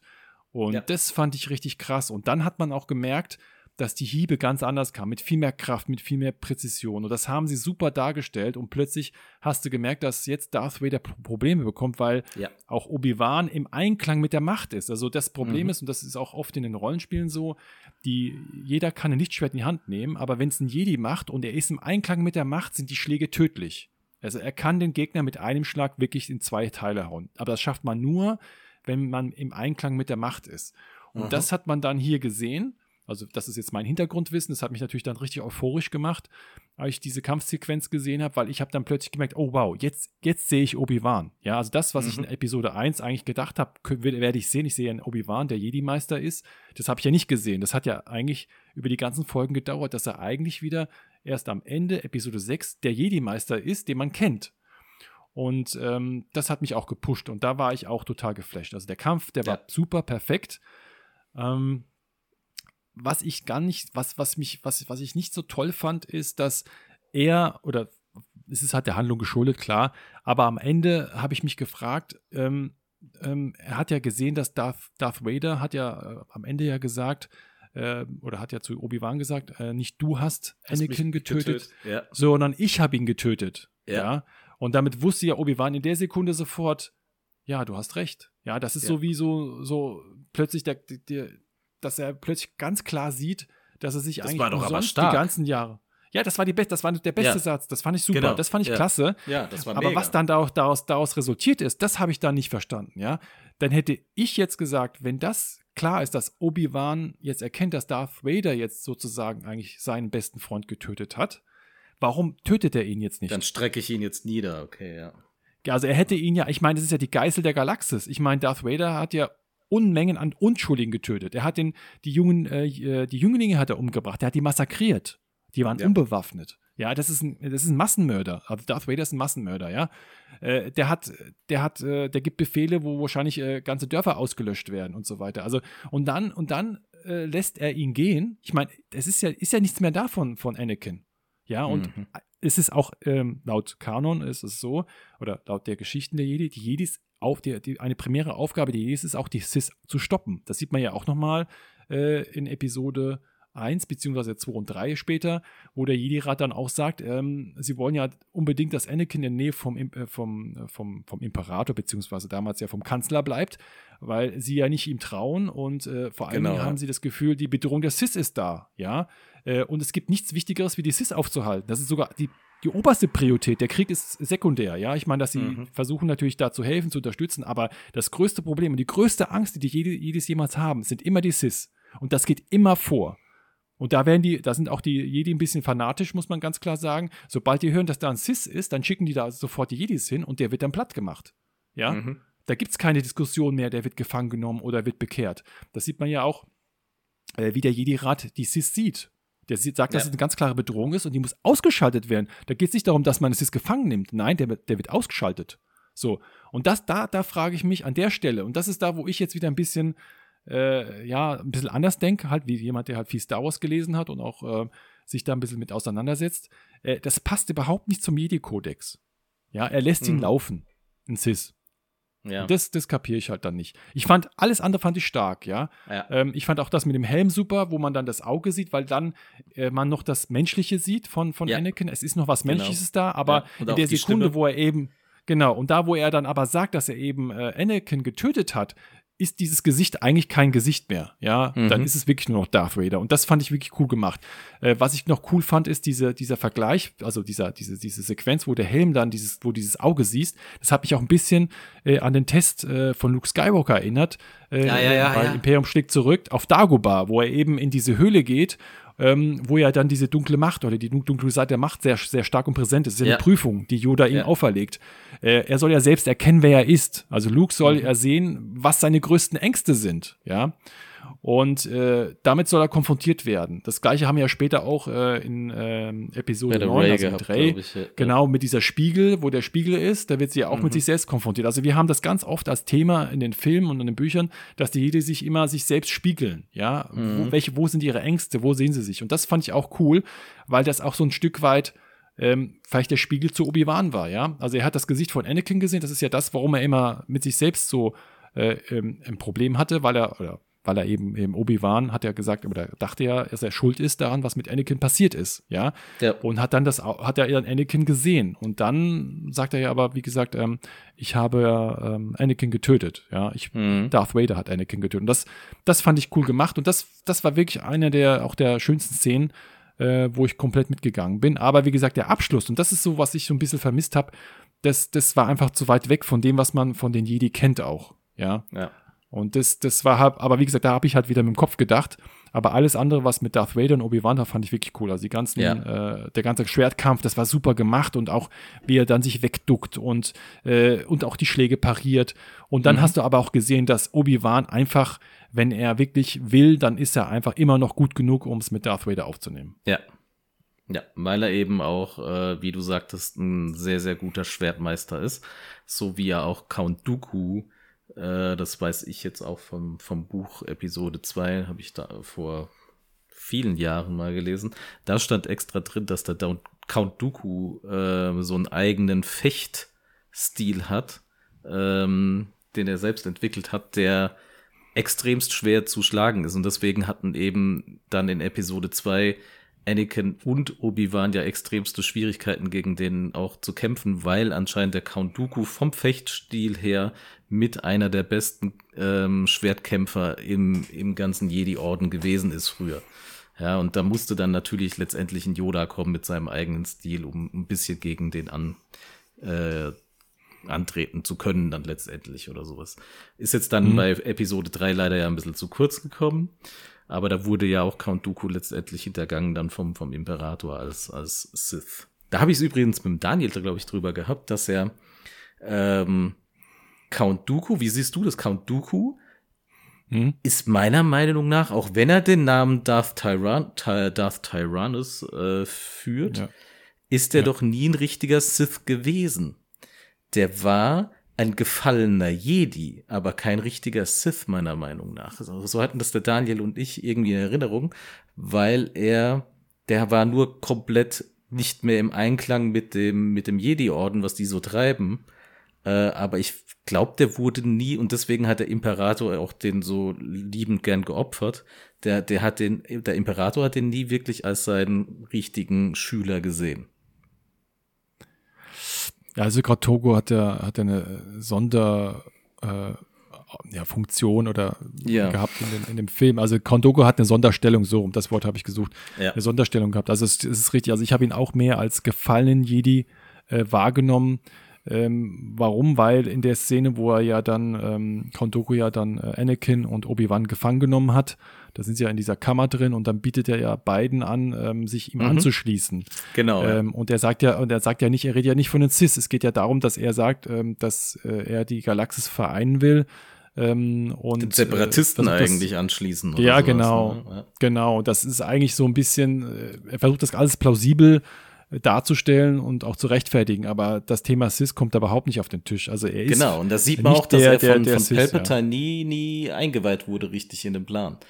Und so ein Darth Maul oder was weiß ich, oder ein Darth Vader, der wäre schon eher irgendwie in den Plan involviert gewesen, würde ich mal annehmen. Ich glaube, Count Togo ist einfach auch zu alt, um ein Sis zu sein. Also ich glaube, mhm. die, ähm, ja. also so wie es sich darstellt, die Sis suchen sich immer äh, Jüngere aus oder Aha. Jedi aus, die sie auch komplett nach ihrem Vorbild formen können, ja. um, um sie damit auch ähm, komplett zu einem dunklen Jedi machen zu können. Ja. Mhm. Und äh, Count Dooku hat, war einfach ein sehr äh, egoistischer, sagen wir mal, auch zielstrebiger Jedi, der halt äh, mit seinen Vorstellungen halt äh, nicht mehr in den Jedi-Orden gepasst hat. Mhm. Ähm, aber das heißt ja nicht, dass er automatisch äh, jetzt äh, auch jetzt so wie Anakin Massenmörder wird. Ja, also ja. Das, das, das hätte ich jetzt Count Dooku nicht unbedingt abgenommen, dass der auch vielleicht jetzt dazu übergeht, irgendwelche Jünglinge vielleicht abzuschlachten. Das, das, weiß ich nicht. Also, was halt auch interessant ist, ich glaube, das ist ein großes Problem wahrscheinlich auch für den, äh, für Palpatine war, ähm, dass eben Count Dooku ja auch der Schüler von Yoda war. Ja, mhm. äh, und das heißt ja irgendwo, man hat es ja auch gemerkt dann, wo ähm, Count Dooku gegen Yoda kämpft, dass da auch noch ein Respekt ist. Ja, also ja. Count Dooku hat ja Yoda jetzt nicht irgendwie fertig gemacht im Sinne von verbal. Ähm, er hat natürlich gesagt, okay, du bist ein bisschen eingerostet und so, hat ihn natürlich versucht zu provozieren. Ähm, aber letztendlich hast du gemerkt, er hat immer noch ihn auch als Meister gesehen. Ja. Ja. Und das ist natürlich ein Problem für jemanden, der äh, der Sis oder der, der Sis-Meister will ja immer, dass der Schüler ihn als Meister sieht, als einzigen Meister. Und das mhm. wäre ein Problem gewesen, weil Yoda ja der frühere Meister eben auch von, von Count Dooku war. Ja. Äh, und das, glaube ich, ist auch ein Problem. Und deswegen würde ich auch eher sagen, dass, äh, so wie man das auch äh, sehen kann oder würde, dass eben Count Dooku auf keinen Fall die, den gleichen Stellenwert hat wie später dann Anakin bei, ja. beim Imperator. Finde ich übrigens, finde ich übrigens schade und ich finde es jetzt extremst cool, dass du das angesprochen hattest mit diesem, mit diesem Kampfstil von, von Obi-Wan und so weiter. Ähm, ich finde es eine Sache, die mir persönlich fast ein bisschen zu kurz kommt, weil wenn man Bücher liest und so weiter, wie gesagt, es wurde bei Episode 2 in dem Buch wurde das sehr, sehr lange ähm, geschildert, was für ein äh, geskillter Schwertkämpfer der Count Dooku ist. Und man sieht es auch, wenn man mal bei Episode 2 genau hinsieht. Schaut euch mal das Lichtschwert von, von Count Dooku an. Das ist so geformt eher wie ein Degen oder äh, ne, ein, ein Florett oder sowas, wie man das hält. Ja. Und nicht, wie man so ein normales Schwert eben halten würde. Und der Count Dooku kämpft auch so. Und der hat halt einen speziellen Fechtstil und gegen den steht in diesem Buch drin, ist es extremst schwer. Die, die, die ganzen Jedi-Meister hatten extremste Probleme bei Duellen, die die halt so untereinander gemacht haben, gegen diesen Fechtstil anzukommen und so. Und das finde ich, finde ich cool, dass man eigentlich sowas hat, aber schade, dass es eigentlich sehr wenig erwähnt wird. Ja, Bei der glaub, Ray sieht halt man es so zum Beispiel, dass ja. die halt diese mit, mit äh, Bo nennt man es ja im Kampfsport oder sowas, dass die eher so Bo mhm. kämpft, ne? Und dann später sich natürlich dann auch so ein Darth Maul Zweiklingenschwert macht und so weiter. Da hat es dann auch Sinn gemacht. Aber bei Obi-Wan hätte man es noch geiler thematisieren können und ich finde es cool, dass du es jetzt eben gemacht hast. Weil der ist nämlich auch ein sehr geskillter Schwertkämpfer. So, dann sind wir am Ende. Am Ende äh, kommt noch Lea, aber das könnt ihr euch dann alles selbst anschauen, denke ich mal. Das wollen wir jetzt nicht. Haben wir ja auch schon am Anfang äh, schon ja. erwähnt gehabt, was da jetzt dann letztendlich passiert. Ich habe noch zwei Fragen hier stehen, die mich ja. beschäftigen und die auch die Welt beschäftigen. Äh, und vielleicht wollen unsere Zuhörerinnen und Zuhörer ja wissen, wie wir dazu stehen. Sollte es eine Staffel 2 geben? Hm, das ist eine gute Frage. Sollte es eine Staffel 2 geben? Ähm, ja, also ich finde, eine Staffel 2 fände ich cool. Ähm, wenn man sieht, was noch mit den Großinquisitoren, was die so treiben. Ähm, ich bräuchte aber nicht unbedingt Obi-Wan. Also eine Staffel 2, wo er vielleicht dann eher so eine Randfigur spielt, und vielleicht man so die, den Fokus oder den, den, den Schwerpunkt auf, auf die Flüchtlinge. Also es wäre vielleicht interessant zu sehen, ob es noch andere Jedis gibt, andere Charaktere, ähm, die eben Aha. geflohen sind und sowas in der Richtung und dass dann okay. die, die, die Großinquisitoren dann ins Spiel kommen. Weil ich finde, die Geschichte jetzt Obi-Wan um Obi-Wan rum ist für mich jetzt eigentlich abgeschlossen, okay. weil er ist ein Jedi-Meister. Ähm, wir wissen, wie es in Episode 4 letztendlich mit ihm endet. Ähm, die, das Hauptproblem, was er mit Anakin hatte, das ist jetzt auch abgefischt. Ähm, mhm. Was ich toll finde, das war eigentlich eine offener Posten. Ähm, das fand ich auch toll, dass sie das aufgenommen haben und ja. ähm, dass jetzt Obi-Wan damit so mit sich im Reinen ist. Ich fand es auch cool, dass sie äh, vor allem gezeigt haben, dass Jedis keine Maschinen sind, dass die da auch trotzdem Probleme haben und auch noch Gefühle haben, auch wenn sie da trainiert werden, die zu unterdrücken. Also das, das mit Obi-Wan an sich, also Staffel 2 brauche ich nicht Obi-Wan, vielleicht so, so wie wir es vielleicht ähm, bei äh, The Mandalorian kennen, dass plötzlich Luke Skywalker auftaucht, ja. Äh, fand ich auch cool, dass da, da, ja. also da habe ich richtig Gänsehaut bekommen. Also das, das, da bin ich fast vom Stuhl geflogen, also äh, gestürzt. ja, das cool. ähm, also das war eine der besten Szenen überhaupt. Und ähm, ja, also das finde ich cool. Das würde ich cool. Also ja. zwei Staffeln würde ich sagen, ja, aber, aber dann nicht unbedingt mit Obi-Wan. Okay, ja, ja damit hast du nämlich meine zweite Frage. Also du hast die erste Frage, bist du dezent so umgangen, dass du meine zweite Frage, die nächste, damit beantwortet hast. Was nämlich wäre, sollte es ein Spin-off geben? Also Staffel 2 Obi-Wan Kenobi. Nein. Spin-off beim Stefan, wie ich es jetzt verstanden habe. Ja. Ein Spin-off von Reva. Bitte nein. Da heißt es nämlich, dass es so einen geben soll. Äh, oh mein äh, Gott, nein. Bitte nein. Aber ich habe hier stehen, Contra bei mir auf der Liste. Die anderen Inquisitoren kommen absolut zu kurz und die hätten eigentlich noch, weil das alles sehr interessant ist, was dahinter steckt, irgendwie verdient, dass man das noch irgendwie vielleicht abdeckt. Und das könnte man in einem Spin-off, der das gescheit geschrieben ist, vielleicht abdecken. Vielleicht ist es auch ein Darth Vader and the Inquisitors oder sowas Serie. Was weiß ich. Fände ich auch geil. Also, wo ja, noch also Darth das, drin das, vorkommt das, viel und noch die Inquisitoren.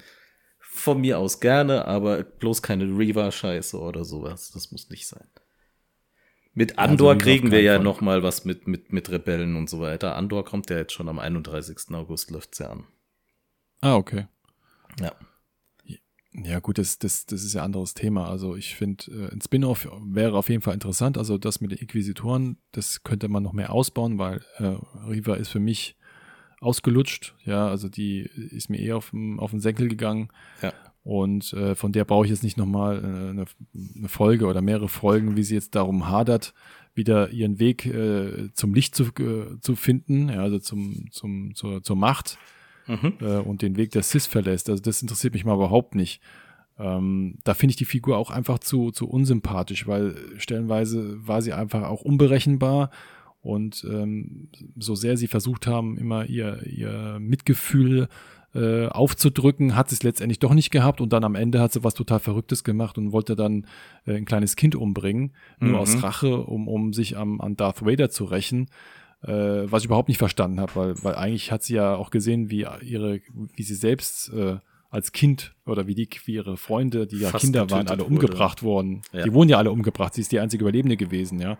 Und dass sie das dann einfach so so kalt lässt äh, und dann so so kaltnäugig lässt äh, oder so kalt lässt, dass sie dann trotzdem noch äh, äh, Nuke umbringen will ähm, das das habe ich so nicht verstanden. Deswegen ist sie für mich eigentlich schon ja nicht mehr interessant. Also ich finde die ja. Figur absolut unsympathisch. Mich interessiert es also nicht mehr, ob sie dann den Weg zurückfindet zum Licht. Ja, also.